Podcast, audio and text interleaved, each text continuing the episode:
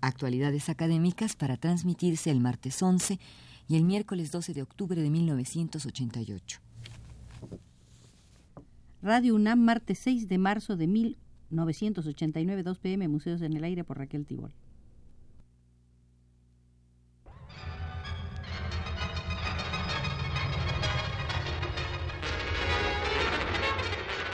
Radio UNAM presenta Museos en el Aire.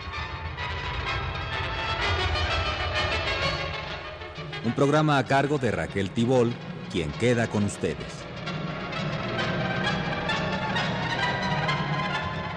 Hoy entraremos al Museo del Arte Latinoamericano para ocuparnos de la especificidad del arte latinoamericano según las opiniones de Saúl Yurkiewicz, investigador argentino que reside en Europa. Estas ideas eh, se encuentran en el libro América Latina en sus artes, un tomo que por encargo de la UNESCO coordinó Damián Bayón.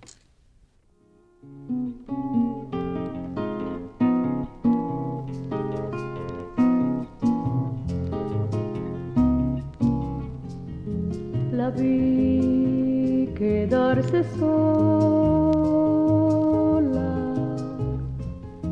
de en par Cabe preguntarse qué es lo específico del arte latinoamericano actual. Aparte del hecho de ser producido por latinoamericanos no siempre residentes en América Latina. ¿Qué nos informa de peculiar? ¿Qué denota o connota de característico? Si consideramos como especificidad la voluntad de representación directa expresa de la realidad latinoamericana, sería más latinoamericano el arte que opta por una figuración de acentuado localismo, el que pinta la geografía natal o esculpe los tipos criollos, o sea, el de los muralistas mexicanos, los indigenistas y los realistas sociales. Aparte de esta figuración tipificada, de esta denotación de lo aborigen o lo autóctono, están también los plásticos que aluden, que connotan, a veces con medios no figurativos, su procedencia y su pertenencia americanas, como Rufino Tamayo, Wifredo Lam, Nemesio Antunes, María Luisa Pacheco, Fernando de Gislo o Armando Morales. Lo particularmente latinoamericano sería una relación explícita o implícita con un determinado referente geográfico y cultural el continente latinoamericano. Pero está la otra tanda muy importante de artistas que utilizan lenguajes plásticos no circunscriptos a ninguna delimitación étnica o geográfica, a ningún particularismo regional, es decir, aquellos que se expresan con medios plásticos puros, sin connotaciones ni literarias, ni sociales, ni políticas, como Julio Leparc, Jesús Soto, Luis Tomaselo, Alejandro Otero, Carlos Cruz Diez, Sergio Camargo y tantos, tantos otros. En resumen, no podemos circunscribir el arte latinoamericano a la producción de los plásticos que buscan singularizarse como latinoamericanos expresa o alusivamente. Tampoco suele reducirse a la producción ejecutada exclusivamente en América Latina.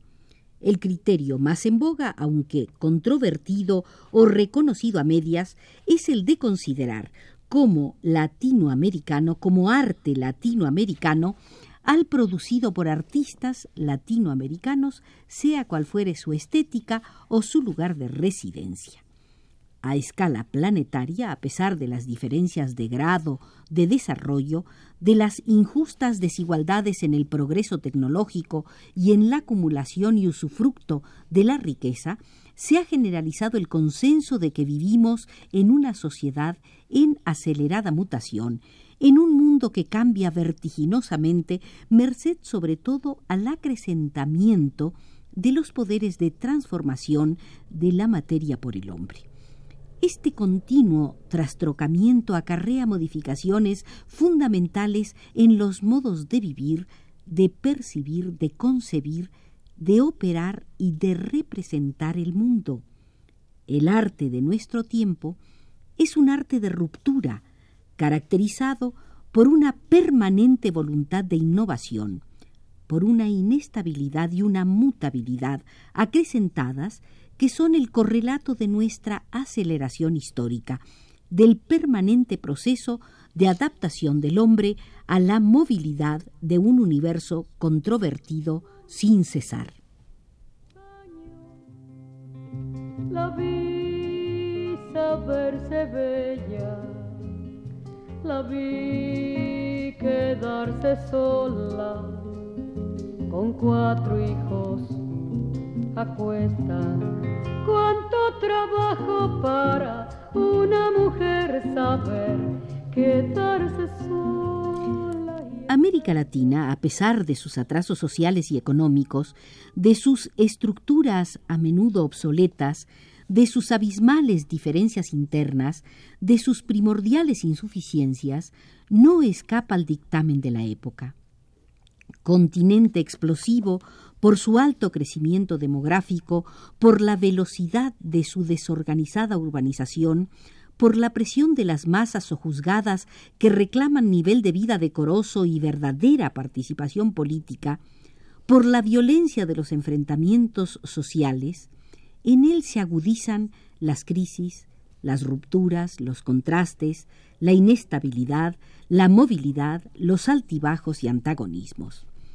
En un continente donde la inmensa mayoría de la población campesina está doblemente marginada, marginada de la sociedad rural y de la sociedad global, donde casi un tercio de la población total tiene ingresos de 60 a 70 dólares anuales, que prácticamente la excluye de la economía monetaria o de consumo, 50 millones de receptores y 10 millones de televisores exaltan los beneficios de la vida moderna.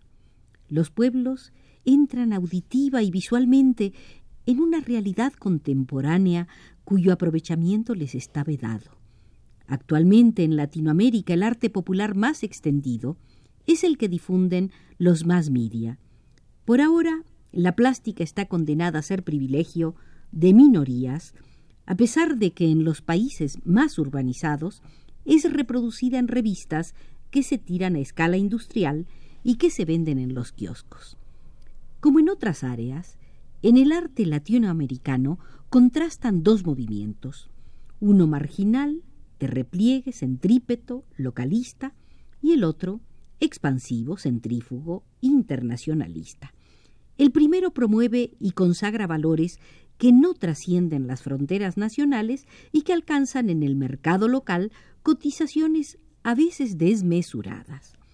Se trata en general de artistas tranquilizadores, previsibles, de tendencias asimiladas por el gusto social, legibles para la mayoría y estéticamente más o menos anacrónicas.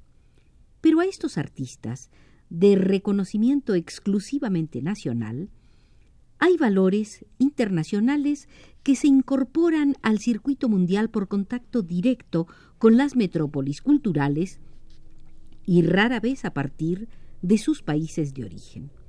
A veces los artistas que tienen formación e información actualizadas producen obras de avanzada que son rechazadas por el medio, cuyo grado de permeabilidad y de cosmopolitismo superan excesivamente.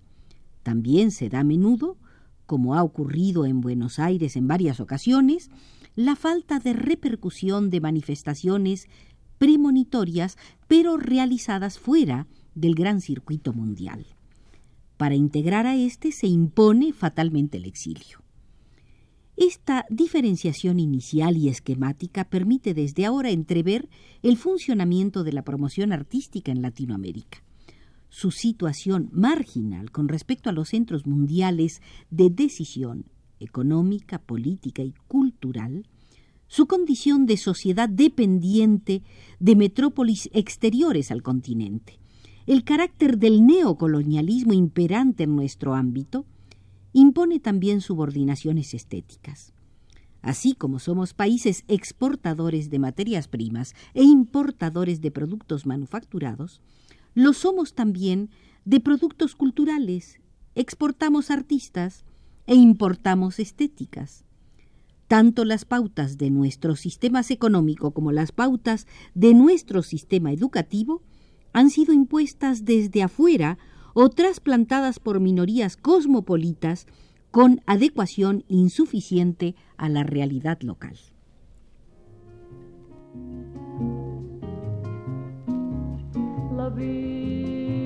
Vida hablar despacio,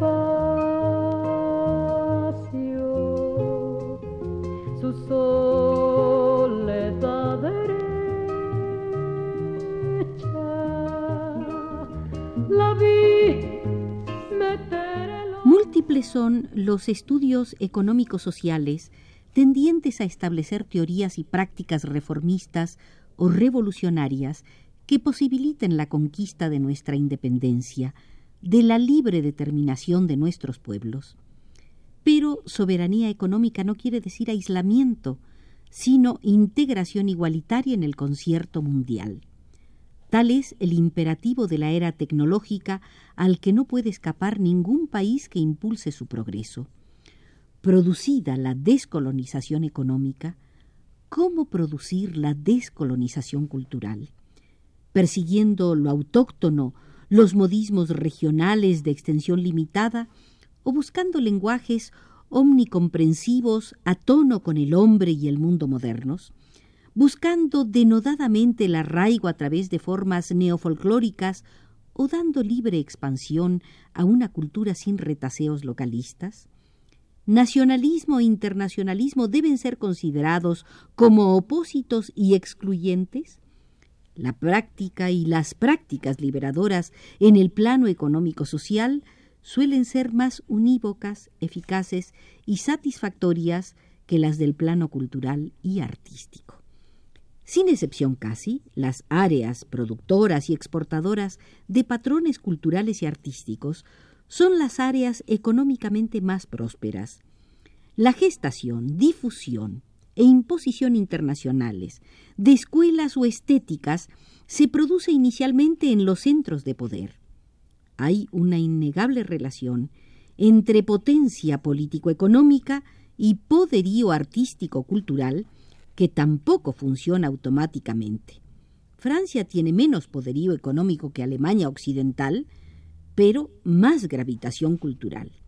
La importación cultural en América Latina, desde los albores de la independencia política, procede sobre todo de Francia, a pesar de que económicamente muchos países, como los del Cono Sur, estaban dentro del dominio británico y los del norte en zona de influencia estadounidense. Después de la Segunda Guerra Mundial, la situación se modifica a la vez económica y culturalmente. Estados Unidos adquiere el monopolio de la influencia político-económica en América Latina y una gravitación artística preponderante. Esta corresponde al auge de la plástica norteamericana a partir de la brillante escuela de Nueva York, sucedida por el pop art, el op art, el minimal art y el conceptual art. A la par se produce en Francia una declinación creativa. La interpretación de estos cambios no debe ser simplista. No podemos atribuir el predominio artístico estadounidense exclusivamente a causas económicas. Sería suponer que los artistas latinoamericanos son autómatas sin discernimiento que trasladan sumisamente las estéticas de la metrópoli de turno. Pero es innegable que los factores económicos intervienen en las coyunturas culturales. Y colocar sudores con nombres y con fechas. Cuánto trabajo para una mujer saber Saúl Yurkiewicz nos ha conducido por el atractivo tema de la especificidad del arte latinoamericano en esta visita al Museo del Arte Latinoamericano. Nos condujo desde los controles Arturo Garro y los invitamos a que continuemos con Saúl Yurkiewicz en el próximo programa.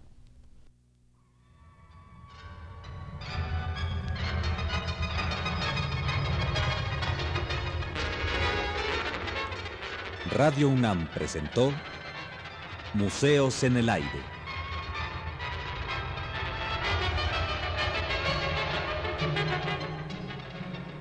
Un programa de Raquel Tibol.